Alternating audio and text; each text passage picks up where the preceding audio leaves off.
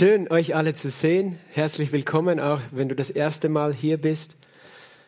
Jesus freut sich, dass du da bist.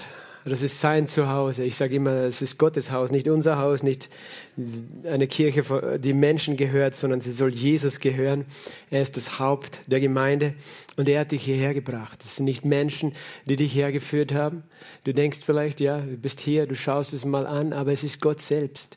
Und vielleicht hast du schon ein bisschen etwas empfangen können in deinem Herzen. Ich selbst genieße es auch immer, Jesus anzubeten mit euch. Es ist das eine, dass ich das zu Hause tun kann und tun mache äh, und auch tue, aber das andere, das dann zusammen zu machen. Und ich bin einfach so dankbar, dass wir ein Stück vom Himmel hier auf der Erde erleben dürfen. Und wir dürfen trinken vom, vom Tisch des Herrn und wir dürfen essen vom Tisch des Herrn. Wir essen das Wort Gottes, das Brot. Jesus hat gesagt, der Mensch lebt nicht von Brot allein, sondern von jedem Wort, das aus Gottes Mund hervorgeht. Stimmt das? Hast du es schon mal gehört, oder? Halleluja. Lass uns das Wort aufschlagen im zweiten Korintherbrief, Kapitel 10 und Vers 3 äh, folgende, 3 bis 4 zunächst einmal. 2. Korintherbrief, Kapitel 10, Vers 3 und 4. Hier steht, denn obwohl wir im Fleisch wandeln, kämpfen wir nicht nach dem Fleisch, denn die Waffen unseres Kampfes sind nicht fleischlich, sondern mächtig für Gott zur Zerstörung von Festungen. Amen. Sage mal, mächtig für Gott. Gott hat mächtige Waffen. Wofür? Zur Zerstörung von Festungen. Das klingt ein bisschen kriegerisch heute. Ist es auch. Ist tatsächlich so eine, eine Kriegssprache.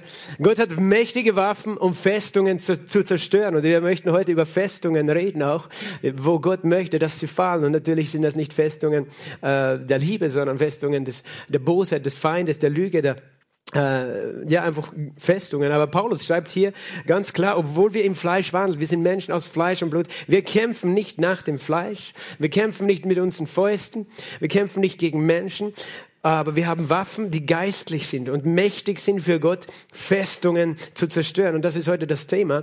Halleluja. Und einen zweiten Vers, den ich am Anfang vorausstelle, ist im Hebräerbrief Kapitel 1, äh 11, Vers 30 und 31. Durch Glauben fielen die Mauern Jerichos, nachdem sie sieben Tage umzogen worden waren. Durch Glauben kam Rahab die Hure nicht mit den Ungehorsamen um, da sie die Kundschafter in Frieden aufgenommen hatte. Halleluja. Sag mal, durch Glauben fielen die Mauern Jerichos. Durch Glauben fielen die Mauern Jerichos. Und durch Glauben fallen die Mauern in meinem Leben. Amen. Durch Glauben werden Mauern fallen. Amen. Ich sage das nochmal. Durch Glauben werden Mauern fallen. Weil es gibt Mauern in deinem Leben und Gott möchte nicht, dass sie da sind. Halleluja. Gibt es da Mauern in deinem Leben? Mauern der Begrenzung, Mauern der Angst, Festungen, Festungen äh, verschiedener Art, äh, Festungen von Gedanken in deinem Leben, von Verhaltensmustern, von, von Enttäuschungen, Festungen von der Vergangenheit, von Erinnerungen in deinem Leben, die du einfach nicht los wirst und die dich daran hindern, frei zu leben, so wie du bestimmt bist zu leben. Gott möchte, dass Festungen fallen. Halleluja. Und wir haben es gerade gelesen. Die Waffen Gottes sind mächtig, Festungen zu zerstören. Das heißt, es sind Festungen, die du vielleicht selbst noch nie bezwingen konntest in deinem Leben. Aber Gott hat immer eine Waffe dagegen. Halleluja. Halleluja. Ich sag Halleluja. Ich sag das deswegen, weil ich begeistert bin. Weißt du, ich bin begeistert, wenn ich das Wort Gottes in meinen Mund nehme. Es begeistert mich jedes Mal. Und äh, durch Glauben fallen Mauern. Die, durch Glauben heißt es fielen die Mauern Jerichos. Und das steht nicht zufällig in der Bibel. Nichts in der Bibel steht zufällig da. Hebräer 11 ist das berühmte Glaubenskapitel. Was Glaube ist. Der Glaube beginnt es, ist ein Überzeugtsein von Dingen, die man nicht sieht. Ist die Grundlage von dem, was man hofft, ein Überzeugtsein von Dingen, die man nicht sieht. Das ist Glaube. Glaube ist nicht im Sichtbaren gegründet, sondern in den unsichtbaren Dingen. Und es redet das ganze Kapitel von Menschen des Glaubens, die im Glauben äh, verschiedene Dinge getan haben, Königreiche bezwungen haben, ähm, des, äh, des Feuers Kraft ausgelöscht haben, des Schwertes Schärfe entgangen sind, Tote auferweckt haben durch Glauben. Tatsächlich, das steht in der Bibel. Und ich glaube es, weil der Glaube die Mauern fallen lässt, nicht der Unglaube. Nicht der Unglaube. Ein Glaube ist ein Überzeugtsein von Dingen, die wir nicht sehen. Wie können wir dann überzeugt sein, wenn wir es nicht sehen? Wir können überzeugt sein durch das Wort Gottes. Denn der Glaube kommt durch das Hören und das Hören kommt durch das Wort Gottes. So lehrt uns die Bibel. Halleluja. Wenn du Glauben haben möchtest, dann kannst du nicht drum betteln und beten, sondern dann brauchst, es, brauchst du das Wort Gottes. Glaube ist auch kein Gefühl, das du haben musst, irgendwie so, äh, ich fühle mich, als ob ich Glaube habe, sondern Glaube ist eine Überzeugung und diese Überzeugung kommt aus dem Wort Gottes und darum lesen wir, hören wir, predigen wir das Wort Gottes hier an diesem Ort. Und hier redet es davon, dass durch Glauben die Mauern Jerichos gefallen sind. Und aus diesem Grund denke ich auch, dass diese Geschichte über die Mauern Jerichos nicht zufällig in der Bibel steht und so möchte ich sie mit euch heute lesen. Sie steht äh, weit hinten in der Bibel, also weit am Anfang in der Bibel im Buch Josua, im Buch Josua, Josua der Nachfolger von Mose, der mit dem Volk Israel das äh, verheißene Land äh, sozusagen erreicht hat, eingezogen ist und dort eben auch die Feinde äh, überwinden konnte. Und wir lesen im Buch Josua Kapitel 6 ab Vers 1. Und Jericho hatte seine Tore geschlossen und blieb verschlossen vor den Söhnen Israel. Niemand ging heraus und niemand ging hinein. Da sprach der Herr zu Josua, siehe, ich habe Jericho, seinen König und seine tüchtigen Krieger in deine Hand gegeben. So zieht nun um die Stadt alle Kriegsleute einmal rings um die Stadt herum. So sollst du es sechs Tage lang machen. Und sieben Priester sollen sieben Widerhörner vor der Lade hertragen. Aber am siebten Tag sollt ihr siebenmal um die Stadt herumziehen. Und die Priester sollen dabei in die Hörner stoßen. Und es soll geschehen, wenn man das Widerhorn anhaltend bläst und ihr den Schall des Hornes hört, dann soll das ganze Volk ein großes Kriegsgeschrei erheben. Die Mauer der Stadt wird dann in sich zusammenstürzen. Das Volk soll hinaufsteigen, jeder gerade vor sich hin. Und ich lese in Vers 10 weiter. Dem Volk aber hatte Josua befohlen, Ihr sollt kein Kriegsgeschrei erheben und eure Stimme nicht hören lassen. Kein Wort soll aus eurem Mund kommen bis zu dem Tag, an dem ich zu euch sagen werde, erhebt das Kriegsgeschrei. Dann sollt ihr das Kriegsgeschrei erheben. So zog die Lade des Herrn um die Stadt einmal rings um sie her. Und sie kamen wieder ins Lager und übernachteten im Lager. Und früher Morgen machte sich Josua auf. Die Priester trugen die Lade des Herrn und die sieben Priester, die die sieben Widerhörner vor der Lade des Herrn hertrugen, stießen im Gehen immerfort in die Hörner. Die Gerüsteten zogen vor ihnen her, während die Nachhut des Zuges hinter der Lade des Herrn folgte, wobei man immerfort in die Hörner stieß. So zogen sie auch am zweiten Tag nur einmal um die Stadt. Dann kehrten sie zum Lager zurück. So taten sie es sechs Tage lang. Und es geschah am siebten Tag, da machten sie sich früh auf beim Aufgang der Morgenröte und zogen in derselben Weise siebenmal um die Stadt. Nur an diesem Tag zogen sie siebenmal um die Stadt. Und es geschah beim siebten Mal. Da stießen die Priester in die Hörner und Josua sagte zum Volk, erhebt das Kriegsgeschrei, denn der Herr hat euch die Stadt gegeben. Und die Stadt selbst und alles, was darin ist, soll dem Bann des Herrn verfallen sein.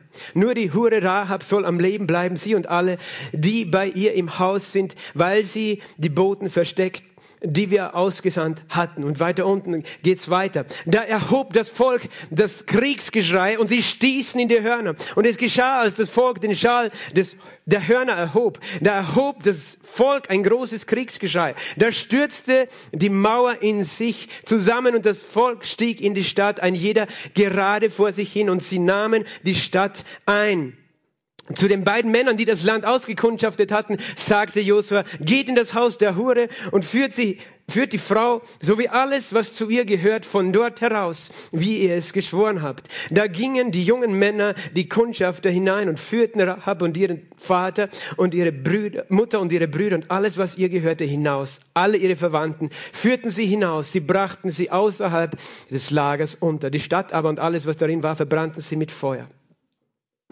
Amen. Halleluja. Vater im Himmel, wir danken dir für dein Wort. Wir danken dir, dass dein Wort mächtig ist, dass dein Wort lebendig ist und wirksam ist und schärfer als jedes zweischneidige Schwert.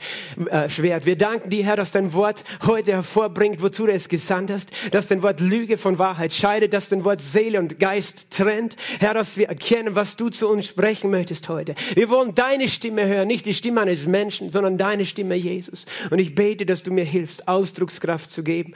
Heiliger Geist, Herr, dass du mir Ausdruckskraft gibst und dass du uns hilfst zu hören und zu empfangen, Herr. Dass wir verwandelt werden, dass Festungen heute fallen. Im Namen Jesu Christi. Amen. Amen. Amen. Du denkst jetzt, was für eine wilde Geschichte liest der Pastor hier?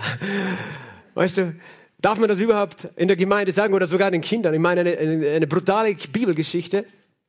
Und tatsächlich, weißt du, äh, kann es sein, dass es gibt viele Leute, die haben Probleme mit der Bibel, wenn sie solche Geschichten lesen. Weil sie sagen, das ist ja wirklich ein brutales Buch. Es ist ja ein, ein Buch voller äh, auch Kriege und so weiter. Zuerst einmal denke ich, alles, was in der Bibel geschrieben steht, ist von Gott inspiriert. Ich denke es nicht nur, die Bibel sagt es, es ist von Gott inspiriert, nicht vom Menschen, von Gott inspiriert und eingegeben. Äh, und alles, was geschrieben ist, auch früher, weißt du, wir leben im neuen Bund, wir leben im Evangelium, aber alles, was geschrieben ist, ist zu unserer Belehrung geschrieben. Und auch die Geschichte äh, des Auszugs ist zu unserer Belehrung geschrieben, sagt Paulus im ersten Korintherbrief im zehnten Kapitel. Das heißt, wir können aus jeder Geschichte etwas lernen, auch wenn wir wissen, dass wir in einem neuen Bund leben und auch diese Geschichte und manche, äh, äh, gerade diese Geschichte, weißt du, äh, solche Geschichten stoßen Menschen auch ab und sagen, so ein Gott, weißt du, der gibt dir eine Stadt äh, sozusagen äh, zu erobern und so brutal äh, und sagen, ja, was ist das für ein Gott? Ich, ich möchte dir ein, ein Geheimnis sagen von meinem Leben. Ich habe mich vor vielen Jahren entschieden, die Bibel zu glauben. Und als ich mich entschieden habe, sie zu glauben, war das eine Vertrauensentscheidung nämlich eine Vertrauensentscheidung, dass ich sage, Gott, ich glaube, dass alles, was hier drinnen steht, gut, äh, richtig ist, wahr ist und dass es gut ist und äh, dass du es gut meinst. Aber ich verstehe vieles nicht. Ich habe nicht, äh, ich habe auch nicht gefordert, Gott muss mir alles zuerst erklären und ich muss alles zuerst verstehen, damit ich es glaube, sondern ich habe mich entschieden, es zu glauben. Weil zu Glaube ist ein Schritt auf das Wasser. Und, und der Punkt ist der, wir können sehr leicht äh, unsere menschliche Meinung haben über eine Situation, über einen Text, über eine, eine Sache auch aus der Bibel, über Gott äh, und, und sind so überzeugt von unserer Meinung, die uns dann abhält, die Wahrheit zu erkennen. Und damals habe ich mich entschieden, als ich gläubig geworden bin, weil ich verstanden habe, alles, was Menschen sagen, das haltet sowieso nicht. All die Bücher, weißt du, es gibt so viele sogenannte kluge Bücher auf dieser Welt. Äh, du kannst dein Leben nicht darauf bauen. Ja, es gibt auch viele gute Dinge, du, die in Büchern stehen. Aber, aber es ist nichts vollkommen. Kein Mensch ist vollkommen, kein Buch ist vollkommen, keine Philosophie ist vollkommen. Aber ich bin drauf gekommen, das Wort Gottes ist vollkommen. Halleluja. Das Wort Gottes ist vollkommen, auch wenn ich es nicht verstehe. Und meine Grundsatzentscheidung ist auch die, dass ich sage, ich weiß und ich glaube und bin völlig überzeugt, dass Gott vollkommen gut ist. Und wenn es so aussieht in einer Situation, auch in der Bibel, wo er vielleicht nicht gut ist, dann glaube ich nicht, dass er nicht gut ist, sondern dann glaube ich, ich verstehe ihn noch nicht, ich kenne ihn noch nicht. Ich kann dir nur so viel sagen, weißt du, äh, diese Dinge, die auch geschehen sind im Alten Bund, wenn, wenn solche Dinge geschehen sind, wo Gott gesagt hat, da ist dieses Land, nehmt es ein und das sind auch Feinde, die vertrieben werden und Gott sozusagen Gericht vollzogen hat an diesen Feinden, dann war das aus Gottes Perspektive niemals, äh, um Hass auszuüben sondern es war immer Gericht äh, aus einem erlösenden Hintergrund. Verstehst du? Gericht aus einem erlösenden Hintergrund. Wir sehen das täglich auch auf, auf, dieser Welt, weißt du. Es gibt Situationen, wo die Polizei eingreifen muss und irgendeinen Verbrecher sozusagen, sozusagen irgendwie stoppen muss, damit andere geschützt sind. Und wir, wir sind dankbar darüber, dass es diese Polizei auch gibt, weil sonst wissen wir könnten gar nicht sicher auf der Straße rumlaufen, wenn da niemand wäre, der, der uns tatsächlich auch beschützen könnte in einer Situation, verstehst du? Und das, da gibt es auch manchmal Tote und das ist nicht auch das Ziel der Polizei, dass sie Leute tötet. Aber es passiert. Verstehst du? Und, äh, wir müssen einfach verstehen, dass wann immer solche Dinge auch passiert sind in der Bibel, äh, dass es nie darum gegangen ist, Gott, dass er irgendwie böse ist, sondern dass es darum gegangen ist, dass er diese Erde schützen möchte vor Dingen, die zerstörerisch sind. Und das, was in dieser Stadt Jericho geschehen ist, und, und da sind wir eben schon beim Punkt, das Volk Israel, wir haben in den letzten Wochen viel darüber geredet, über diese ganze Geschichte des Auszugs des Volkes Gottes aus Ägypten in das Gelobte, in das verheißene Land äh, aus Ägypten. Und das Ganze ist ein Bild für uns, unsere Befreiung aus der Macht Satans, aus der Macht der Finsternis, aus der Macht der Sünde, äh, durch das Meer, durch die Taufe, äh, durch die Wüste, durch diesen äh, Prozess, wo wir lernen zu glauben, durch den Jordan haben wir gesagt, hinein in das verheißene Land. Und äh, da sind sie eingezogen in das verheißene Land. Und das ist eben für uns Gläubige nicht nur der Himmel, sondern das Leben in der Bestimmung, das, äh, die Gott uns gegeben hat. Das Leben, so wie du wirklich geschaffen bist. Weißt du, Gott hat ein Leben in Fülle für dich bereitet. Jesus hat gesagt, ich bin gekommen, dass du Leben hast und es in Fülle hast. Nicht ein bisschen Leben, nicht existieren, weißt du? Existierst du noch oder lebst du schon? Das ist die Frage, die du dir stellen musst. Viele Menschen existieren, aber Jesus sagt, sagt du möchtest, du, ich will, dass du frei bist, dass du in Freiheit lebst, dass du als der lebst, wie ich dich geschaffen habe, mit Würde lebst, mit Freude lebst, mit Frieden lebst, mit Moral, mit Heiligkeit lebst und nicht irgendwo am Boden rumkrebst. Und das ist auch das Land unserer Bestimmung. Und so ist eben dieses Volk Israel durch den Jordan, das war auch ein Glaubensschritt, durchgezogen, da haben wir auch drüber geredet. Und das Erste, wo sie stehen, ist vor der mächtigsten, befestigsten Stadt des ganzen Landes, äh, dass sie sozusagen, dass Gott gesagt hat, das gehört euch, dieses Land gehört euch. Und äh, es war gleich die mächtigste Stadt und genau an dieser Stelle hat Gott sie hinübergeführt. Das heißt, äh, du wirst ein Kind Gottes und das Erste, wo sozusagen du denkst, ja, Halleluja, ich empfange den Heiligen Geist, der hilft mir, ich werde ein neues Leben haben und auf einmal stehst du schon vor einer Festung. Halleluja. Und Gott, genau das, äh, das begegnest du als erstes. Jetzt könntest du sagen, okay, gehen wir wieder zurück in die Wüste. Aber Josua war mutig. Josua hatte den Geist Gottes auf sich. Er war gesalbt äh, vom Heiligen Geist durch äh, eben das Handauflegen. Mose hat ihm die Hand aufgelegt und er war stark und mutig. Gott hat gesagt, sei stark und mutig und geh hinein in dieses Land.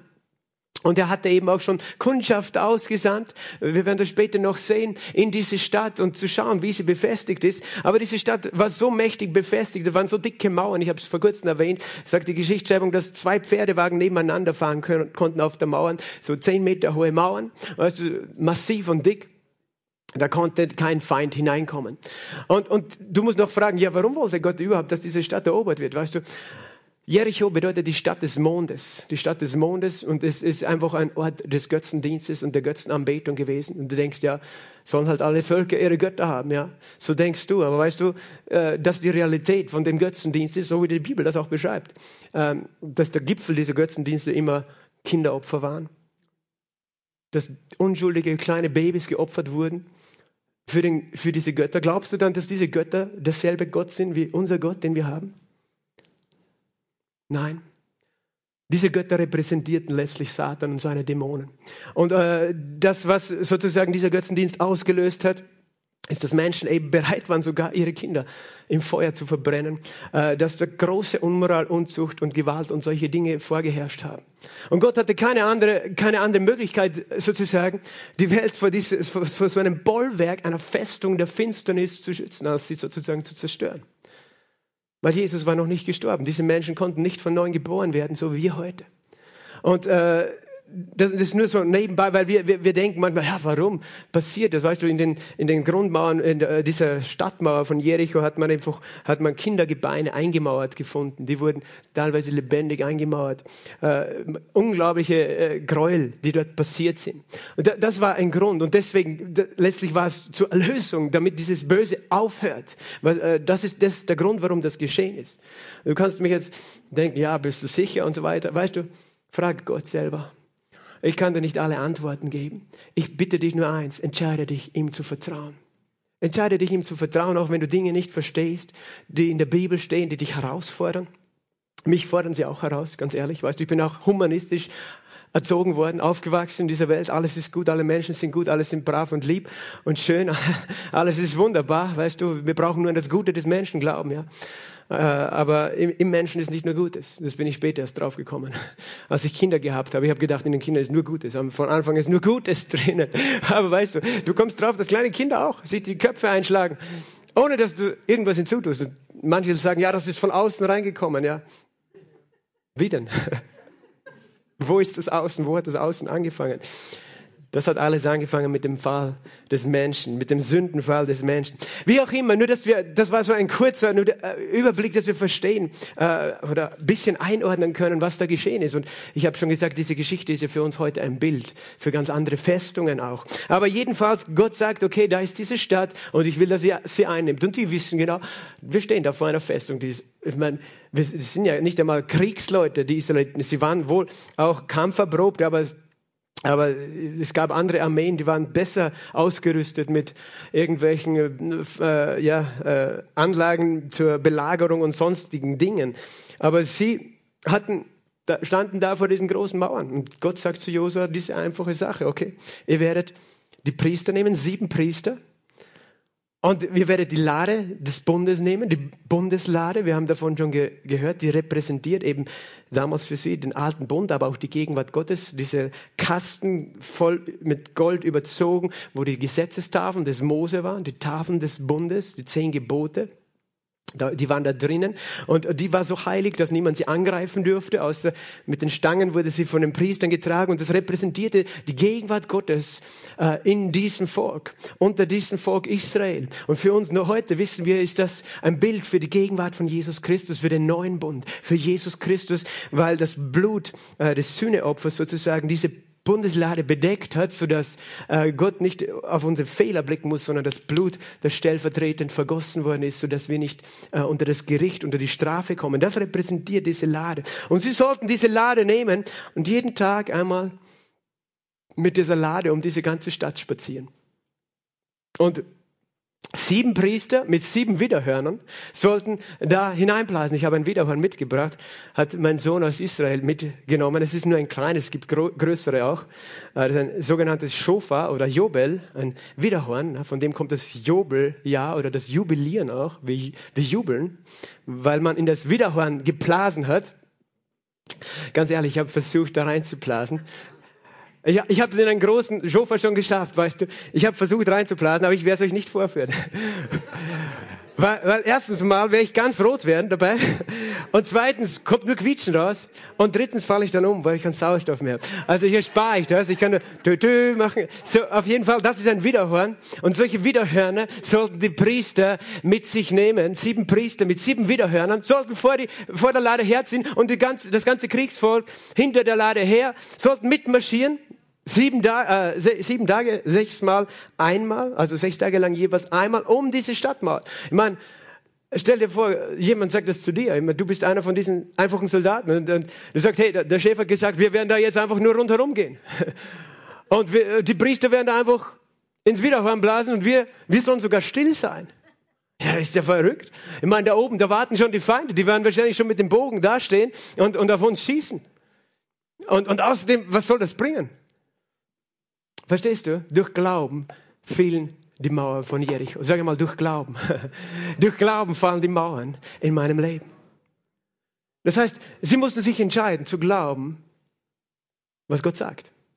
Und es hat ziemlich verrückt geklungen für sie. Ziemlich verrückt. So eine schwer befestigte Stadt einfach zu umschreiten. Sechs Tage lang, jeden Tag ein Tag. Ah, einmal. War ja sicher ein Marsch von einigen Kilometern. Und, äh, und am siebten Tag siebenmal. So, jetzt kannst du zusammenrechnen, wie oft sind sie insgesamt zusammen, äh, rund herumgegangen. Das ist jetzt eine Quizfrage für die Jungen. Irgendwer hat schon rausgerufen.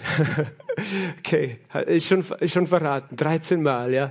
Weil man könnte ja denken, 14 Mal. Nein, es waren 13 Mal. Weißt du? Äh, drum ist vielleicht 13 die Unglückszahl. Keine Ahnung. War zumindest für die, die, die Leute in Jericho war 13 die Unglückszahl damals. Aber hast du gewusst, dass 13 auch die Unglückszahl war für das Volk Israel? Dass du, hast du gewusst, dass am 13. des Monats Adar, das ist der letzte Monat, bevor der, bevor der erste Monat wieder beginnt, äh, wo das Passafest auch gefeiert wird, also circa im März herum, äh, dass, dass in der Zeit der Königin Esther äh, dieser böse Mann namens äh, Haman geplant hatte, am 13. des Monats Adar das ganze Volk Israel zu vernichten im ganzen persischen Reich. Und wir wissen, dass Gott diesen Plan gedreht hat, sodass dann an diesem Tag statt, äh, statt Israel vernichtet worden ist, die Feinde Israels äh, getötet worden sind. Äh, und das ist das sogenannte Purimfest. Das war jetzt gerade vor kurzem in Israel. Da tanzen sie dann alle, dort verkleiden sich dann die, die, die Juden und tanzen auf der Straße, stockbesoffen. Ich habe mir ein Video angeschaut vor zwei Wochen, wie sie alle, die verkleiden sich, bringen sich Geschenke und feiern, dass sie erlöst worden sind von ihren Feinden. An diesem Tag, das war der 13. Hast du auch gewusst, dass an dem 13. des äh, Monats Adar Jerusalem das erste Mal eingenommen wurde von Nebukadnezar und verbrannt worden ist? Also so gesagt, äh, sehen auch ein Unglückstag gewesen ist. Wie auch immer, es war 13 Mal, dass sie um die, diese Stadtmauer gezogen sind mit diesen Widerhörern. Und weißt du, die wussten nicht, was wir wussten. Wofür das steht. Wofür steht das Widerhorn? Wenn es geblasen wird. Natürlich war es ein, ein, ein, ein lautes Signal, ein lautes Zeichen. Äh, es war für, die, für das Volk Israel auch ein Zeichen für die Stimme Gottes. Weil als sie beim Berg Sinai gelagert, worden, äh, gelagert sind, wo Gott die zehn Gebote gegeben hat, bei diesem Berg, da rauchte der ganze Berg mit Feuer auch, brannte er, da war Erdbeben, der Berg zitterte und es war die ganze Zeit Hörnerschall zu hören. Und dann sprach Gott zu Mose, weißt du, du sollst keinen anderen Gott haben, nur Gott allein anbeten, keine anderen Götzen anbeten. Und äh, die zehn Gebote hat er gegeben. Da war, das heißt, eine mächtige Stimme Gottes hat es ausgedrückt, dieses äh, Shofar oder halt die Gegenwart Gottes. Aber wir wissen auch, dass um ein Widerhorn zu bekommen, weißt du, muss ein Widder sterben. Muss ein, muss ein Tier geopfert werden. Das heißt, das Blasen des Widerhorns verkündet den Tod des Widders. Und wer ist für uns der Widder? Jesus. Er ist das Lamm Gottes geschlachtet vor Grundlagen der Welt. Das heißt, das Widerhorn, das wir blasen, ist die Verkündigung des Evangeliums. Sag einmal, durch Glauben fallen die Mauern Jerichos. Es gibt, es gibt lustige Geschichten von Christen, ähm, die mit Widerhörnern um, um irgendwelche Orte gezogen sind oder ziehen, weil sie wollen, dass irgendwelche bösen Festungen an diesen Orten fallen. Aber ich muss dich enttäuschen, wir leben nicht im Alten, im Alten Bund, wir leben im Neuen Bund. Gott hat das damals zu Josua gesagt, das Widerhorn zu blasen. Es gibt Leute, die, weißt du, die, die die Festungen des Feindes mit fleischlichen Werken bezwingen wollen. Das heißt, mit, mit, mit natürlichen Dingen. Und da, da gibt es Geschichten, weißt du, von Leuten, die, ich habe das gehört, von einem Pastor hat mir das erzählt, dass es auch in Klagenfurt mal war, bei einem buddhistischen Tempel, die sind rundherum gegangen und wollten, dass die Mauern einstürzen und das aufhört. Jemand nickt, du weißt es, kennst du die Geschichte? Äh, auf jeden Fall hat mir das ein Pastor mal erzählt. Ähm, andere sind mit dem Hubschrauber irgendwo über Städte geflogen, haben gebetet und wollten, dass, dass der Feind verschwindet, wenn, wenn sie möglichst laut schreien. Andere sagen, man muss auf den Großglockner gehen und dann einen großen Schofar blasen und dann ist Österreich frei. Oder äh, ich, ich muss dich enttäuschen. Die Waffen unseres Kampfes sind nicht fleischlich. Weißt du, wir müssen auch nicht Fahnen schwingen äh, und möglichst laut schreien und in die Hände klatschen, um geistlich etwas zu erreichen. Manchmal glauben wir das weil, weil wir lesen das in der Bibel. Aber Gott möchte, dass wir verstehen, durch Glauben sind die Mauern Jerichos gefallen. Pastor John Ratcher, den wir, von dem wir gesehen haben, dieses Video, er hat mir erzählt, in, äh, in Indien, wo er ist, da ist einmal eine Missionsgruppe gekommen aus Amerika und die haben auch gedacht, sie müssen da jetzt geistlichen Kampf machen gegen die Dämonen und Götzen in Indien. Weißt du, in Indien werden auch bis heute noch Kinder geopfert. Das wissen viele nicht. Die sagen, ja, die tollen Inder, die haben so tolle Religion. Du, John hat mir gezeigt, ein Altar, wo Messer gesteckt sind. Er hat gesagt, jedes Jahr wird dort ein Kind geopfert. Der Staat weiß das, aber es wird einfach weggeschaut. Solche Dinge passieren heute noch in Indien, äh, wo wir denken, wow, die, diese tollen Religionen. So toll ist das alles nicht. Auf jeden Fall eine amerikanische äh, Missionsgruppe, die sind gekommen und, und er hat gesagt, hey, ihr müsst, ihr müsst verstehen, ihr seid in Indien. Das ist nicht Amerika und ihr könnt da nicht einfach tun, was ihr wollt. Und äh, die, die haben gesagt, ja, wir werden jetzt eben zu einem Tempel fahren und wir werden rundherum gehen, äh, so wie Josua, um, die, um diesen, diese Stadt von Jericho und, und, und einfach diese, diese Götzen in Indien, wir werden sie bekämpfen.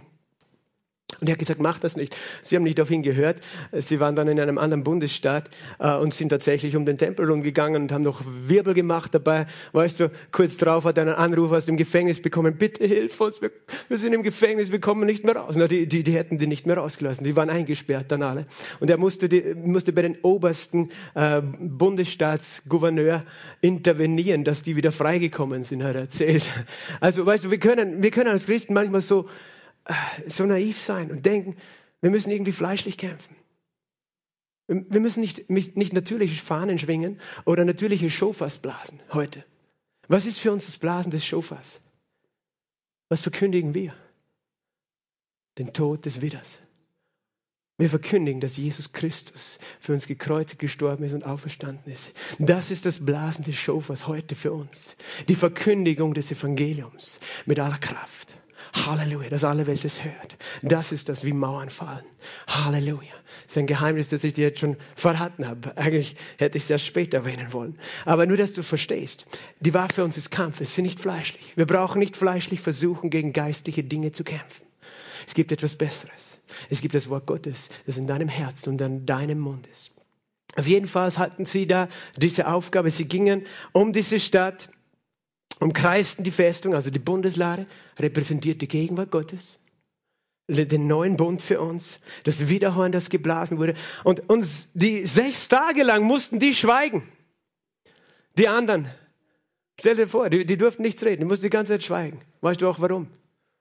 Ich denke, die hatten gelernt, äh, Josua war ja dabei gewesen, wie 40 Jahre vorher das Volk nicht geschwiegen hat, sondern nur gedacht hat, hey, dieser Mose ist verrückt. Was der alles vorhat mit uns. Und durch ihr Reden, durch ihr schlechtes Reden, durch ihr ungläubiges Reden, haben sie Gottes Plan vernichtet zunichte gemacht. Das heißt, Josef hat gesagt, ihr seid alle still. Bevor er da herumjammert, weißt du, es ist besser, du schweigst, als du jammerst. Noch besser ist, du sprichst im Glauben. Aber wenn du nicht im Glauben sprechen kannst, wenn du nicht das Wiederhorn blasen kannst, so wie diese Priester, dann besser ist, du schweigst. Wenn du vor den Mauern stehst des Feindes in deinem Leben, oh, das ist so groß, so mächtig, die werden uns alle töten, weißt du?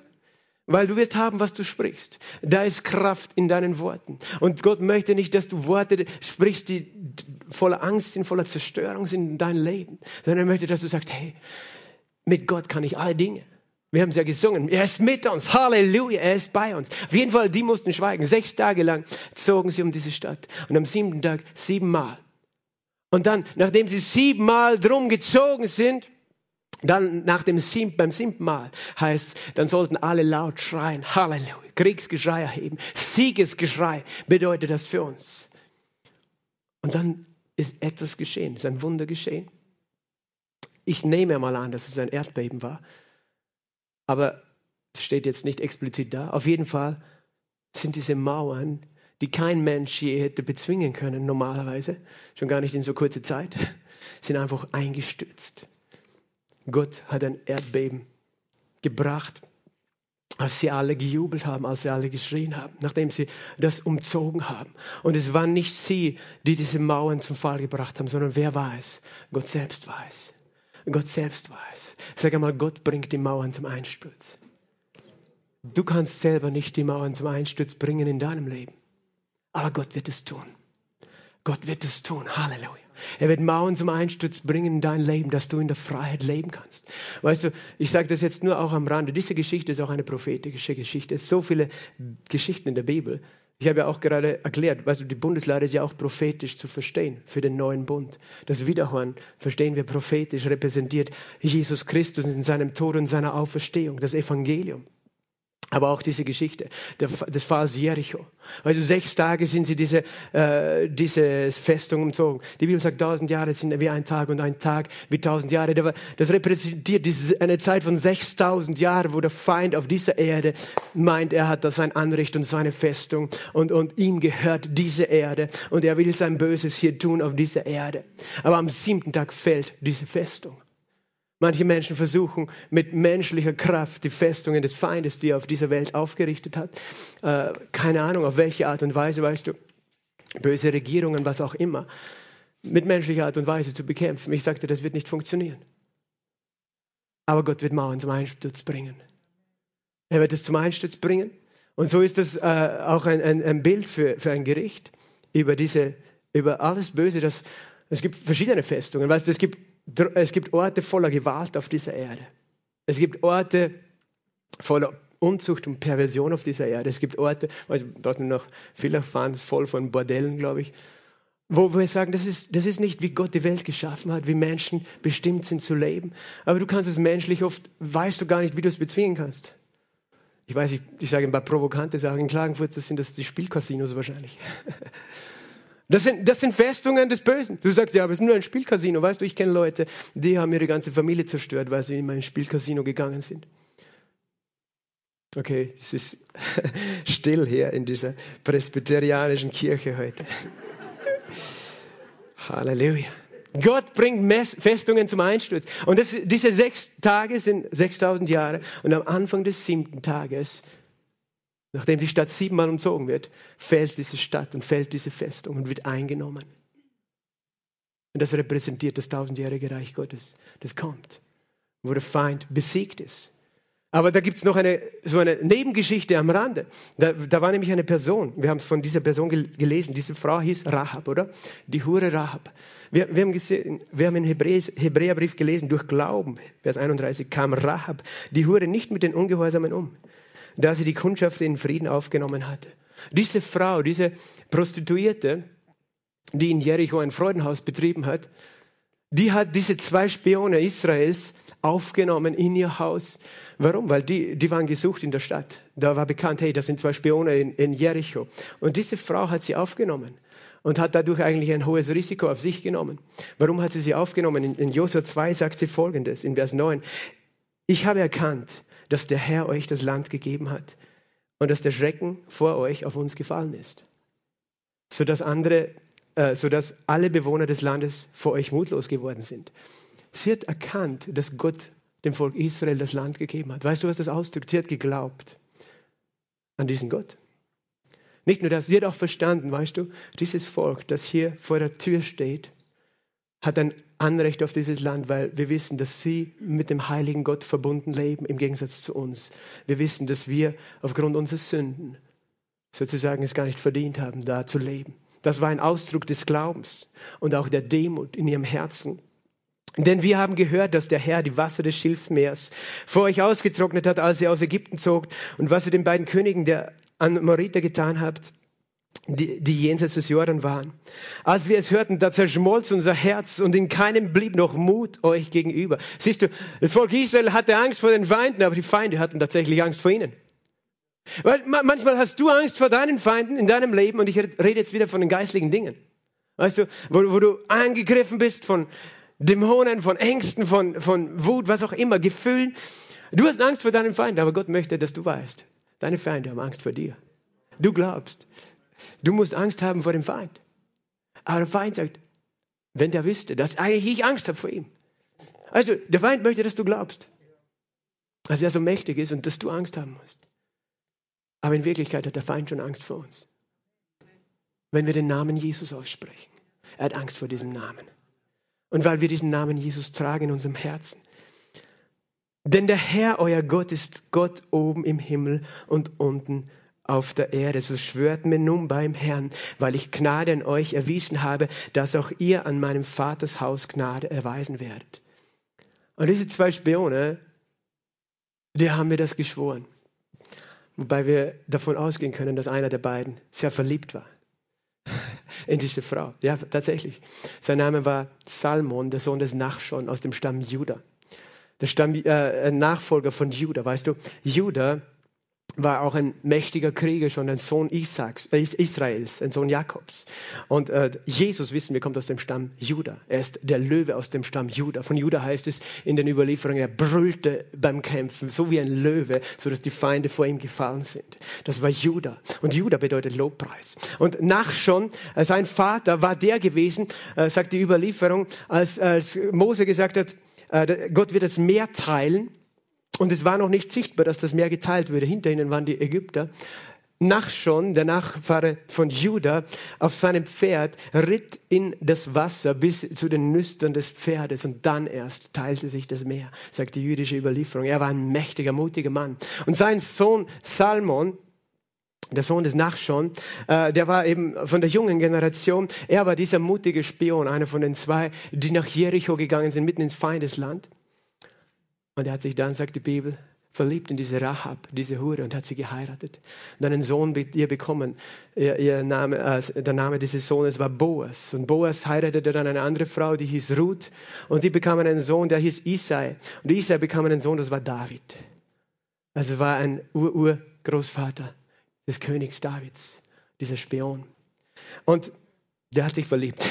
Aber es war nicht der einzige Grund, sondern sie hat darum gebeten, um Gnade. Weißt du, Gott hat immer Gnade für alle Menschen in dieser Welt. Siehst du, er hätte für die ganze Stadt Jericho Gnade gehabt, wenn sie so zu ihm gekommen wären. Er hat für Menschen Gnade, die kommen und sagen, hey, wir haben es nicht verdient. Wir, wir, geben, wir geben sozusagen uns äh, Gott hin oder wir übergeben uns an Gott. Und äh, was haben sie gesagt in Vers 18? Wenn wir in dieses Land kommen, in Kapitel 2, Vers 18 sind wir. Musst du diese rote Schnur in das Fenster binden, durch das du uns heruntergelassen hast. Und musst deine Vater, deine Mutter, deine Brüder und das ganze Haus deines Vaters zu dir ins Haus versammeln. Und es soll geschehen, oder weiter unten, äh, wie er sagt, so sei es, sagt sie. Und sie entließ sie und ging, gingen weg. Sie aber band die rote Schnur ins Fenster. Das heißt, sie wohnte an der Stadtmauer und hatte dort ein, eine Wohnung in der Stadtmauer und sie band eine rote Schnur ins Fenster. Und an diesem Tag, wo das Volk Israel, um, äh, die, die Krieger sozusagen um die Stadt gezogen sind, war ihre ganze Familie in ihrem Haus versammelt. Gott hat immer Interesse zu retten. Diese Frau repräsentiert die Gemeinde Jesu, die gerettet wird vor was? Vor der Zerstörung, vor dem Gericht, das auf dieser Welt geschieht. Das ist die Gemeinde Jesu. Rahab repräsentiert die Gemeinde aus den Ungläubigen. Weißt du, ich, ich bin nicht aus dem Volk der Juden, aber Gott hat mich gerettet. Wie wurde sie gerettet? Indem sie eine rote Schnur an das Fenster band. Was repräsentiert die rote Schnur? Das Blut von Jesus. Siehst du, wie genial die Bibel ist? Die Bibel ist perfekt. Alles passt zusammen in diesem Buch. Das Blut Jesu. Denn es ist der Glaube an das Blut. Du hast es schon gesagt. Der eine Linie macht um uns. Der Glaube. Es ist nicht das Blut allein, sondern der Glaube an das Blut der Glaube an das Blut. Wenn du glaubst, weißt, was hat sie getan? Sie hat geglaubt. Wie hat sie geglaubt? Indem sie diese Schnur herangebunden hat. Hätte sie gesagt, ja, was bringt schon eine rote Schnur? Dann wäre wär sie da nicht lebend davongekommen. Es war der Glaube an das Blut. Und sie und ihr ganzes Haus, sie und ihre Familie wurde gerettet an diesem Tag. Auch sagt das die Überlieferung an dem Tag, wo die Mauern Jerichos fallen. Dieser Teil der Mauer ist stehen geblieben, wo ihre Wohnung war. Und sie wurde gerettet und noch dazu geheiratet von Salmon, einem mächtigen äh, Mann aus dem Volk Israel. Also das ist nur zu dieser Geschichte auch so äh, zu erwähnen, aber das repräsentiert die Rettung Rahabs, repräsentiert die Entrückung der Gemeinde vor dem Gericht. Danke, Jesus. Gott ist so genial. Gott ist so genial und so gut. Weiter Weißt du, diese Mauer ist eben gefallen, die Mauer von Jerichos. Äh, eben, wir haben auch gelesen, dass diese, diese Frau gerettet wurde. Aber ich möchte zurückgehen zum Schluss jetzt nochmal zu 2. Korintherbrief, Kapitel 10, um Vers 3 und 4 und 5 und 6 noch weiterlesen, weil es für uns eine Bedeutung hat. Denn obwohl wir im Fleisch wandeln, kämpfen wir nicht nach dem Fleisch. Die Waffen unseres Kampfes sind nicht fleischlich. Siehst du es nochmal? Kämpfen nicht mit natürlichen Dingen gegen geistliche. Die Waffen unseres Kampfes sind nicht fleischlich, sondern mächtig für Gott zur Zerstörung von Festungen. So zerstören wir Vernünfteleien und jede Höhe, die sich gegen die Erkenntnis Gottes erhebt und nehmen jeden Gedanken gefangen unter den Gehorsam Christi und sind bereit, allen Ungehorsam zu strafen, wenn euer Gehorsam erfüllt sein wird. Gott möchte, dass in deinem Leben Mauern fallen. Diese Geschichte ist eine Geschichte eines Volkes, das sein Land eingenommen hat. Und es gibt deine Geschichte, deine Geschichte, wie du das Leben, das Jesus für dich bereitet hat, erreichen kannst. Und du bist begeistert, du willst da hinein und das Erste, was du erlebst, du stehst vor Mauern. Und ich möchte dir sagen, die meisten Mauern und die meisten Festungen, die uns hindern, dass unser Land, und das ist dein Herz gemeint, in Frieden ist. Die sind nicht außerhalb. Wir denken, alle anderen sind schuld. Wir denken, weißt du, die Regierung oder der oder der oder der ist schuld und diese Festungen müssen fallen, weißt du, ja, und dort müssten die Götzen fallen. Nur so nebenbei. Wir sehen es nicht, dass Paulus jemals irgendwo in einer Stadt, wo er war, den Tempel der Götzen umschritten hat und gesagt, bevor ich nach Korinth komme, muss ich siebenmal um den Tempel von Korinth marschieren. Und da müssen sie die Säulen einstürzen oder in Ephesus. Das sehen wir nirgends. Es gibt Christen heute, die sollen was machen, aber das siehst du nicht im Neuen Testament. Bitte mach das nicht. Verschwende nicht deine Zeit. Paulus hat gesagt, wir zerstören Festungen. Wie hat er das gemacht? Er hat das Schofer geblasen, oder? Er kam und verkündigte was. Er hat gesagt, ich komme nach Korinth und will nichts anderes unter euch wissen als nur Christus und ihn als gekreuzigt.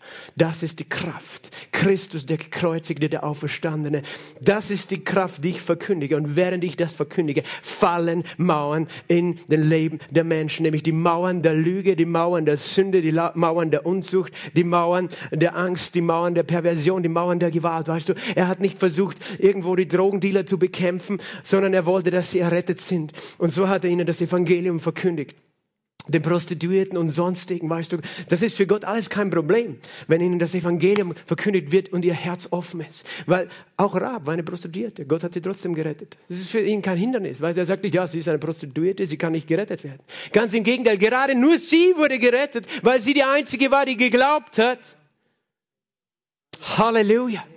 Gott ist ein Gott der Gnade, nicht das, was wir verdient haben. Aber weißt du, Paulus hat das Evangelium verkündigt und die Feinde, die du in deinem Leben hast, ich möchte, Gott sagt es zu dir, weißt du, die Festungen, die dein Problem sind, sind da in deinem Herzen, da in deinem Kopf. Da hat der Feind dein Leben lang Festungen aufgerichtet. Und wenn du möchtest, dass du in Freiheit lebst, dann müssen diese Festungen fallen. Und ich habe schon gesagt, weißt du, das sind Festungen der Angst. Es gibt manche Leute, weißt du, die, die sind noch nie auf Urlaub gefahren, weil sie Flugangst haben, also ins Ausland. Und du kannst sagen, okay, ich lebe mit dieser Festung mein Leben. Ich meine, ist jetzt nicht so heilsnotwendig, dass du auf Urlaub fliegst. Momentan geht es eh nicht. Nein, nach Mallorca ging es. Vielleicht hast du schon ein Ticket. Aber verstehst du, Manche, das kann eine Festung sein in deinem Leben, sodass du das, was du eigentlich willst, nicht erlebst. Aber es kann auch eine Festung der Bitterkeit in deinem Herzen sein. Es kann eine Festung sein der Selbstgerechtigkeit die dich hindert, weil du immer so stolz und bist und recht haben willst und denkst, du machst alles richtig. Es kann, was auch immer. Es, die Bibel sagt hier, wir zerstören Festungen und Vernünfteleien. Vernünfteleien, was ist das? Ratschlüsse, menschliche Überlegungen. Meine menschliche Weisheit sagt, das, das ist unmöglich. Weißt du, deine, deine eigene Vernunft sagt dir, es ist nicht möglich, dass Gott mich heilt. Es passieren heute keine Wunder. Ich meine, weiß ja jedes kleines Kind, das lernt man schon in der Schule, dass es keine Wunder gibt. Also ich bin klug, ich weiß das. Okay, dann ist das deine Festung. Weißt du, wenn du sagst, es gibt kein Wunder für dich und du musst halt mit deiner Krankheit leben, dann wirst du mit, mit dieser Krankheit im Land leben. Dann wirst du mit dieser Festung, zuerst ist nämlich die Festung deiner eigenen Weisheit, deines eigenen Verstandes. Ich weiß es besser als Gott. Und, und dann lebst du mit dieser Festung. Und solange du diese Festung nicht konfrontierst, also du kannst sagen, okay, das sind viele Festungen in meinem Leben. Da ein bisschen Angst, da ein bisschen Unvergebenheit, eine Festung. Da ein bisschen Wut, eine Festung von Wut. Da, das, das, das, da bin ich so wütend. Da, ein bisschen eine Festung äh, aus, aus meiner Enttäuschung aus der Vergangenheit oder aus meinem Versagen aus der Vergangenheit oder was andere Menschen mir angetan haben. Und ich denke immer drüber nach. Und all diese Festungen, sie rauben dich, weißt du von deiner Freude, von deinem Frieden, von dem Leben in Fülle, von deinem Glauben. Es gibt auch Festungen des Unglaubens. Nein, Gott wird mich Gott wird, will mich nicht reich machen, er will mich nicht versorgen, er will mir nicht helfen. Ja, das ist eine Festung. Verstehst du? Das mein, das mein Hauptproblem ist. Oder Gott kann diese Stadt nicht erreichen. Gott kann diese Stadt nicht erretten. Wenn wir als Gemeinde so denken, dass niemand wird sich in Klagenfurt noch bekehren. Wenn, wenn das eine Festung in unseren Köpfen ist, dann werden wir das auch nicht sehen. Aber wir sagen, egal was die Welt sagt oder egal ob Leute uns für dumm halten, weil wir an Jesus glauben und die Bibel, wir glauben, dass noch viele die Liebe Gottes in Klagenfurt erleben. Verstehst du? Aber das sind Festungen, die wir als Gemeinde haben können. Aber Gott sagt, stell dich dieser Festung. Er hat nicht gesagt, lauft weg von Jericho. Er hat gesagt, stell dich direkt vor die Mauern vor die Mauern deiner Festung in deinem Leben. Weißt du, zuerst musst du erkennen, wo sind die Festungen in meinem Herzen? Wo sind die Festungen, die Enttäuschungen, die Dinge, die mich so zurückgehalten haben? Sei ehrlich mit dir. Sei ehrlich und erkenn, wo, wo hast du einfach, kannst du ehrlich sagen, Gott, fällt mir so schwer, das zu glauben oder da, dir zu vertrauen. Aber dann versteht, da ist eine Festung der Gedanken, eine Festung von Ratschlüsseln, von Vernünfteleien. Und er sagt, wir zerstören Festungen, Vernünfteleien und jede Höhe, die sich gegen die Erkenntnis Gottes erhebt, das ist jeder Stolz. Das ist der Stolz, der in uns ist. Er sagt, ah, ich weiß es besser. Ich weiß es besser. Die sich gegen die Erkenntnis Gottes erhebt. Weißt du, der Stolz kann sich auch verkleiden, kann sagen, oh, niemand mag mich, niemand liebt mich, ich bin der Ärmste, ich bin wertlos. Das ist Stolz. Warum? Weil du glaubst, du weißt es besser als Gott. Gott sagt, du bist wertvoll. So wertvoll, dass ich mit meinem Blut für dich bezahlt habe. Halleluja. Verstehst du? So wertvoll bist du. Das, das heißt, es gibt eine falsche Meinung, die ich habe, die sich gegen die Wahrheit erhebt. Wenn ich sage, ich bin wertlos, aber Gott sagt, du bist wertvoll, dann erhebt sich meine Meinung gegen seine Wahrheit. Und dann, dann wenn ich das erkenne, hey, manche haben eine Festung der Ablehnung. Oh, niemand mag mich. Ich fühle mich so einsam. Ich fühle mich so abgelehnt. Niemand will mein Freund sein. Weißt du, wenn das deine Festung ist, wirst du das immer erleben, dein Leben lang. Es gibt Menschen, weißt du, ich habe das schon erlebt, weißt die kommen in die Gemeinde, oh, in dieser Gemeinde gibt es keine Liebe, da gibt es keine Liebe. Und egal, in welche Gemeinde sie gehen, da gibt es nirgends eine Liebe. Weil, weil das, was sie erwarten, ist, dass es keine Liebe für sie gibt. Weil sie voller Ablehnung sind, weil sie ihr Leben lang nichts, nur gewohnt sind, dass Menschen sie nicht mögen. Und so gehen sie überall, wo sie hingehen, gehen sie hin und denken, niemand mag mich. Und, und dann machen sie schon so ein misstrauisches Gesicht. Und dann magst, denkt sich jeder, hey, was habe ich dir getan, dass du mich so schief anschaust? Fasst du schon die Stacheln aus wie ein Igel und dann sagst du, ja, da gibt's keine Liebe. Aber in Wirklichkeit ist eine Festung der Ablehnung in deinem Herzen, verstehst du? Und du musst verstehen, hey, da ist eine Festung, weil vielleicht meine Eltern haben mir nie gesagt, dass sie mich lieben oder, oder sie haben mich geschlagen oder schlecht behandelt. Aber ich konfrontiere diese Festung. Ich werde diese Festung nicht stehen lassen in meinem Leben, verstehst du? Ich stelle mich hier und sage, diese Festung muss fallen, denn die Wahrheit Gottes ist größer, denn ich bin sein geliebtes Kind. Er hat bezahlt mit seinem heiligen Blut. Verstehst du? Das ist das, was es bedeutet für uns. Das ist unser wirklicher Kampf. Er ist hier in unserem Herzen und hier in unserem Kopf. Und wenn wir da in die Freiheit kommen, dann führen wir andere in die Freiheit. Und das hat Paulus getan. Er hat nicht fleischliche Waffen gebraucht. Er hat Menschen die Freiheit geführt. Durch Jesus Christus, durch die Verkündigung des Evangeliums. Und was machen wir dann, wenn wir diese Festungen wahrnehmen? Dann versuchen wir nicht, oh, diese selber niederzureißen, die Mauern, weil wir merken schon, diese Mauern, die können so stark sein in uns, dass wir sie selbst nicht bezwingen können. Ja, ich weiß eh, ich soll mich nicht abgelehnt fühlen, aber ich fühle mich halt so. Und du kannst es nicht selbst bezwingen. Aber was du tun kannst, ist Folgendes. Du nimmst die Lade des Bundes. Du nimmst das Evangelium, den neuen Bund und umgibst diese Festung. Jeden Tag. Verstehst du? Mit der Wahrheit des Evangeliums. Wie tust du das? Du kommst an diesen Ort zum Beispiel, du hörst das Evangelium. Du umgibst dich selbst mit dem Wort Gottes. Du umgibst dich mit dem Evangelium des neuen Bundes. Du hörst, Jesus liebt mich, Jesus ist für mich. Verstehst du? Du bläst das Schofar. Du nimmst es in deinen Mund, du verkündest, Jesus ist größer, er liebt mich, er ist für mich. Egal, was der Feind mir sagt, ich verkünde mit meinem Mund, er ist für mich gestorben, also hat er mir bewiesen, dass er mich liebt. Und ich verkünde es an andere Menschen, aber zuerst mir selbst mit dem Schofar. Ich verkünde das vollbrachte Werk. Ich muss nichts dafür tun, dass er mich liebt, weißt du? Darum war es am siebten Tag. Sechs Tage mussten sie schweigen, weil die sechs Tage repräsentierten das Gesetz. Weil das Gesetz sagte, du musst dich anstrengen, dass die Festung fällt. Aber da wird nichts passieren. Drum an den sechs Tagen waren sie still, aber am siebten Tag ist die Festung gefallen. Weil der siebte Tag redet von der Vollendung. Dass Jesus es vollendet hat. Dass Jesus gesagt hat, ich habe ein, ein, Opfer vollbracht für dich. Ich bin auferstanden und du musst nichts tun, um meine Liebe zu haben, um meine Liebe zu erleben, um meinen Segen, meine Heilung, meine Hilfe zu erleben, denn ich habe alles schon vollbracht. Das verkündest du. Du umgibst die Festungen in deinem Leben. Mit der Lade des Bundes, mit dem neuen Bund, mit dem Schofar. Und dann kommt was dazu? Das Siegesgeschrei. Halleluja. Mit deinem Lobpreis, dass du aufstehst in der Früh und sagst, Halleluja, Halleluja. Ich preise den Herrn für seinen Sieg über diese Festung der Angst in meinem Leben. Ich preise den Herrn für seinen Sieg über diese Festung der Unvergebenheit in meinem Leben. Und wo du versucht hast, jahrelang die Mauern selbst niederzureißen es hat nicht funktioniert. Wenn du dran bleibst, weißt du, wenn du Geduld hast, umgib deine Festungen. Wenn du Geduld hast, wird was passieren. Das wird der Tag kommen es wird der Tag kommen, wo das Erdbeben kommt. Halleluja. Und wo die Festung fällt. Halleluja. Halleluja. Und du sagst, ich bin frei. Halleluja. Und diese, dieses Problem, diese Sucht, diese Abhängigkeit hat keine Macht mehr in meinem Leben. Das ist, was es heute für dich und für mich bedeutet. Halleluja. Durch Glauben fehlen die Mauern von Jericho. Und die Substanz des Glaubens ist was? Du bist überzeugt von Dingen, die du nicht siehst. Und was tut der Glaube? Er spricht, er spricht, er spricht, er spricht. Darum brauchen wir nicht klatschen, darum brauchen wir nicht die Fahnen, sondern wir sprechen, wir sprechen, wir sprechen. Wir verkünden, wir verkünden, wir verkünden das Evangelium. Und nicht nur zu uns, sondern wir verkünden die frohe Botschaft, sodass die Festungen der Lüge in Klagenfurt fallen, wo Menschen vielleicht sich depressiv fühlen, wo Menschen denken, es gibt keine Hoffnung, keine Heilung, keine Hilfe wegen Corona oder sonst, sondern wir verkünden, Jesus ist für uns. Und darum wird auch Kärnten errettet. Und darum wird Klagenfurt errettet. Und darum werden wir siegreich rauskommen aus dieser Pandemie und was auch immer. Wir glauben, wir verkünden. Halleluja. Und so haben wir den Sieg. Amen. Halleluja. Stehen wir gemeinsam auf. Ich möchte das Lobpreisteam auf die Bühne bitten. Halleluja. Wow, wow, wow. Gott, wir sind so begeistert von dir. Jesus, wir sind so begeistert von dir. Wir sind so dankbar. Wir sind so dankbar, dass du uns lehrst durch dein Wort, dass wir keine Angst haben, Herr, sondern uns stellen diese Festungen in unserem Leben.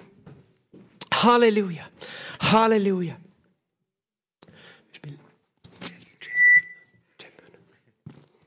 Halleluja. Ich möchte, bevor ich für uns alle betet, möchte ich dir diese Frage stellen, ob du Jesus Christus eingeladen hast in dein Leben als Herr. Weißt du, ich bin hier nicht im Auftrag irgendeiner Denomination, obwohl wir eine Pfingstgemeinde sind, weißt du, es ist egal, ob du Katholik bist, evangelisch oder ohne Bekenntnis oder sonst was. Die Frage ist nicht, was, was steht auf meinem Papier? Die Frage ist, was steht in deinem Herzen? Jesus sucht Menschen, die mit dem Herzen glauben, dass er sie erlöst. Und um diese Erlösung zu erleben, von der wir auch heute geredet haben, weißt du, braucht er dein Ja. Weil Jesus zwingt sich niemanden auf. Er zwingt sich niemanden auf. Aber er sagt, ich bete dir meine Errettung an. Ich biete dir diese rote Schnur an in deinem Leben. Ich biete dir diese rote Schnur, das ist mein Blut, das für dich geflossen ist. Und jeder, der glaubt, durch den Glauben an seinem Blut empfangen wird Vergebung, weil sein Blut bedeutet, ich habe mein Leben für dich gegeben, damit dein Leben bewahrt ist. Das bedeutet das Blut. Und es steht geschrieben, wenn du mit dem Mund Jesus Christus als Herrn bekennst und mit deinem Herzen glaubst, dass Gott ihn aus den Toten auferweckt hat, wirst du gerettet werden. So einfach. Du musst nichts tun. Du musst nicht nach Rom pilgern oder nach Medjugorje oder sonst irgendwo hin, um errettet zu werden. Du musst nicht gezwungen sein, ein Kirchgänger zu sein oder irgendetwas, einen Rosenkranz beten, dass du gerettet wirst. Wenn du mit deinem Mund Jesus als Herrn bekennst und mit deinem Herzen glaubst. Und das ist die Frage. Und du sagst, aber ich fühle den Glauben nicht. Der Glaube ist eine Entscheidung. Er entscheidet sich. Weil manchmal unser Kopf sagt, das kann nicht stimmen. Aber dein Herz sagt, es ist so. Und der Heilige Geist ist jetzt hier und er, er zieht dich. Weißt du, es gibt viele hier wahrscheinlich, die sind, die haben diesen Schritt gemacht, die sind neu geboren, wie die Bibel sagt. Die sind Kinder Gottes geworden, indem sie Jesus angenommen haben. Aber wenn du jetzt da bist und du bist nicht sicher, ob, ob wirklich der Himmel dein Zuhause ist, weißt du, damit der Himmel dein Zuhause ist, es ist notwendig, dass du Jesus annimmst, weil er ist dort der Chef. Und wenn du Jesus nicht magst, hast du ein Problem im Himmel, weil er ist dort der König. Also es ist gut, wenn du Jesus annimmst, oder? Aber warum solltest du ihn nicht annehmen, wenn er so gut ist? Dann sprich ihm, zu ihm dieses einfache Gebet. Sag einfach, Herr Jesus, danke, dass du mich so sehr liebst. Du kennst mich mit all meinen Schwächen und Fehlern. Und doch bist du für mich gekommen und doch warst du bereit, für mich am Kreuz zu sterben. Du bist auferstanden am dritten Tag. Ich bitte dich, Jesus, vergib mir all meine Schuld und reinige mich mit deinem heiligen Blut. Komm und erfülle mein Herz. Nimm den Thron meines Herzens ein. Sei mein Herr und sei mein Erlöser. Danke, dass du mich angenommen hast dass du mein Gebet gehört hast. Und ich bete jetzt für dich, der du das gebetet hast. Jesus, ich bete für jede einzelne Person, für jeden Einzelnen, der sich heute entschieden hat, dich anzunehmen, dir zu glauben. Ich bitte Jesus, dass du jetzt kommst mit dem Heiligen Geist, dass du jeden mit Freude und Frieden erfüllst, mit dieser Zuversicht und Hoffnung des Glaubens diese Gewissheit, dass wir gerettet sind von unserer Schuld, dass wir ewiges Leben haben, weil du dafür bezahlt hast. Jesus, danke, dass du jetzt da bist und dein Wort bestätigst mit Heilungen, Zeichen und Wundern. Danke, dass du jetzt da bist, dein Wort bestätigst. Ich möchte dich bitten, wenn du möchtest, deine Augen zu schließen und deine Hände auszubreiten wie ein Kind, um zu empfangen. Denn der Heilige Geist ist hier. Danke, Heiliger Geist. Danke, Heiliger Geist, dass du hier bist. Und ich bete jetzt für uns alle, für jeden Einzelnen, Herr.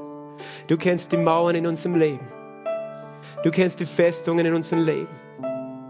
Du kennst die Festungen von Verhaltensmustern, von Gedankenmustern, von Süchten, von Abhängigkeiten und Ängsten, die wir nicht überwinden konnten. Du kennst die Festungen von Ablehnungen, in jedem einzelnen Herz.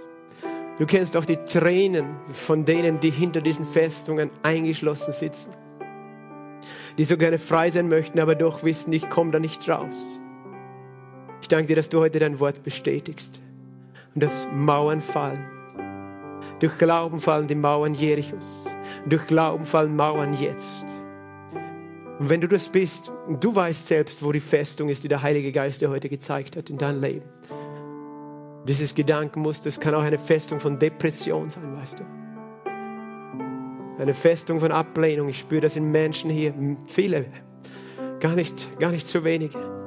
Die haben eine Festung von Ablehnung in ihrem Herzen. Ablehnung von klein auf. Und alles, was du erlebt hast in deinem Leben, hat diese Ablehnung nur bestätigt, bestärkt. Weil du mit dieser, mit dieser Wahrnehmung in die Welt gezogen bist, hast du genau das gelebt. Und Menschen haben dich verletzt und abgelehnt. Und das ist so eine tiefe Festung der Ablehnung. Und es fällt dir schwer heute. Es fällt dir schwer, die Liebe Gottes zu empfangen. Du denkst, ja, vielleicht empfängt es jemand anders, aber ich nicht. Weil wahrscheinlich bin ich nicht klug oder schön oder gut genug für ihn. Das ist eine Festung. Und wenn dir das bewusst ist, dann konfrontiere heute diese Festung und stell dich vor diese Festung. Diese Festung der Ablehnung. Für andere ist eine andere Festung. Eine Festung der Rechthaberei. Eine Festung der Vernünfteleien, der menschlichen Überlegungen und Ratschlüsse. Alles, was du siehst, alles, was, wo du immer hinkommst, du kritisierst. Du kannst gar nicht empfangen, weil du überall, wo du bist, siehst du nur die Fehler der anderen, die Fehler auch von Kirchen. Du, du, du siehst es und, und du meinst, du weißt es besser, aber das sind Festungen. Festungen, weil, weil du Angst hast, von diesen Menschen oder Gemeinschaften oder sonstigen Gruppen verletzt zu werden. Hast du dir Festungen, hast du zugelassen, dass der Feind Festungen gebaut hat. Stell dich heute zu diesen Festungen. Der Herr möchte dich so beschenken mit der Fülle seines Lebens. Er sagt, glaube mir wie ein kleines Kind. Und Vater, wir umgeben alle die Festungen, auch alle anderen Festungen, die ich jetzt nicht genannt habe. Und wir sagen, durch Glauben fallen Mauern. Sprich das selber aus, durch Glauben fallen die Festungen in meinem Leben. Ich glaube Gott. Ich glaube an das vollbrachte Werk. Gott vollbringt das Wunder. Ich glaube und die Mauer fällt. Danke, Jesus. Komm, Heiliger Geist. Soboriendere besto brande, isti brande. Esta barabababa stombre querienda la bastombre. Gemma papapa castembre queriendas. Rebestombre queriendo lo boste branda. Shembra pa yarabastombre querias. Danke, Heiliger Geist. O rabanda rabasto brande yete beriestombre. O brandesti brapa. Este branto. Ele mestombre kende. Endore iste brate.